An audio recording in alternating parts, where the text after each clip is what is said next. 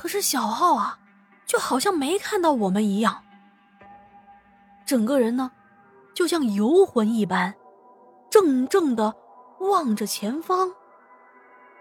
我那火气顿时腾就起来了。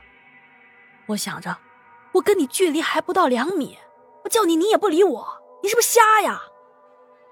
于是我气得啊，一脚把他踹到草丛里。而跌坐在草丛里的他，这才似乎清醒了一样。我见他还愣在那，我心想，我都快抱不住你女朋友了。喂，还坐在那干嘛？快起来呀！小浩慢腾腾的站了起来，好像是突然缓过来神一样。他看到我抱着他女朋友，说：“哎，青青怎么在这？”哎，先别说那么多了，快来帮忙！我我抱不动了，我们先回去再说吧。当我们来到了宿管阿姨的办公室，我们把青青放在了宿管阿姨的床上。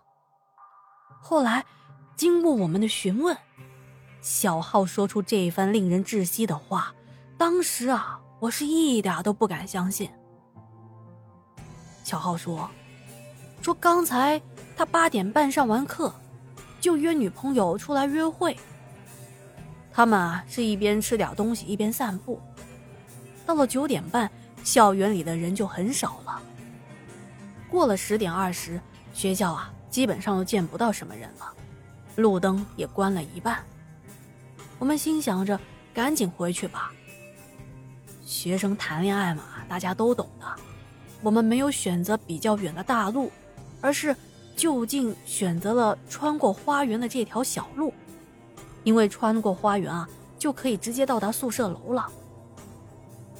我们刚走到花园的一个角落，青青说她的鞋子进东西了，于是我就停下来等她。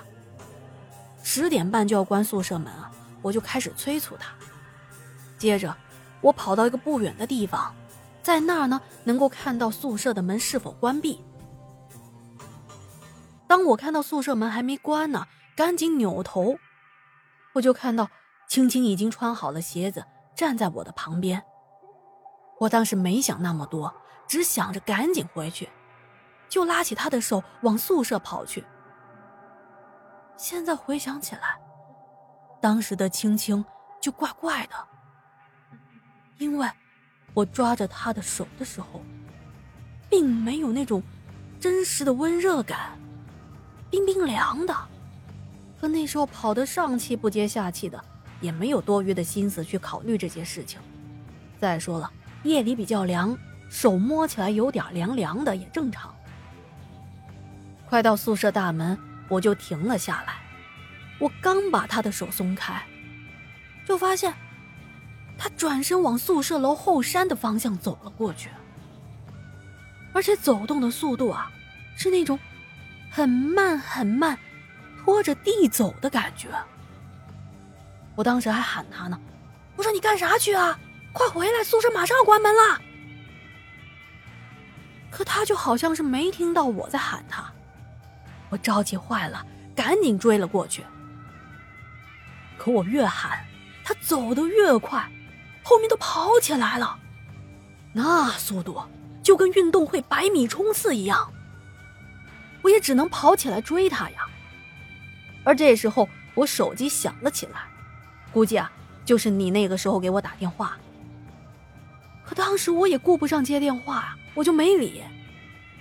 后来我一看，这手机不接是不行了。那会儿，我们都已经跑到了接近后山的围墙了。可当我接通了手机，再抬头，青青已经不见了。就在我眼皮底下消失了，啊，太奇怪了！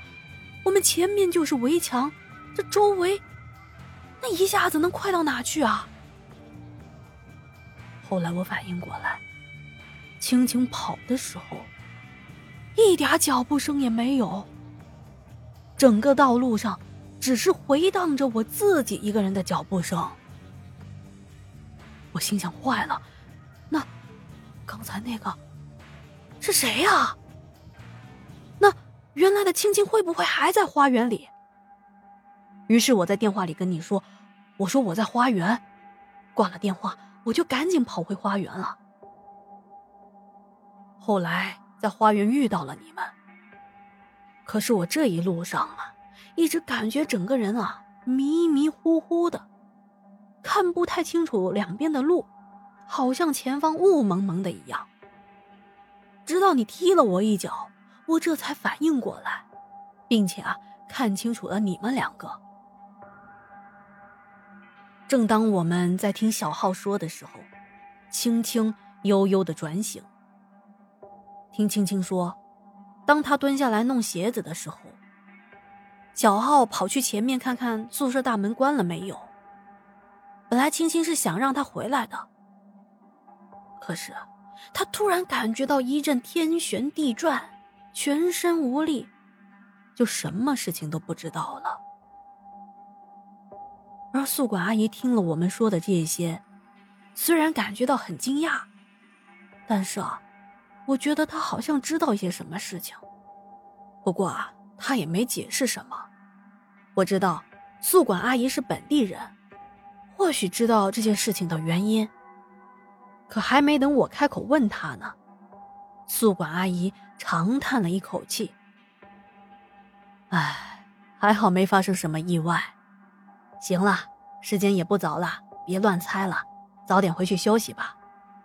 说着，就把我们各自的打发回宿舍了。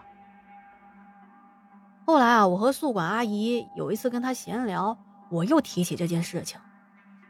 可宿管阿姨说，她也不知道原因，而且啊，他也不止一次听村里的人提起过，这后山啊，还有不少的传闻。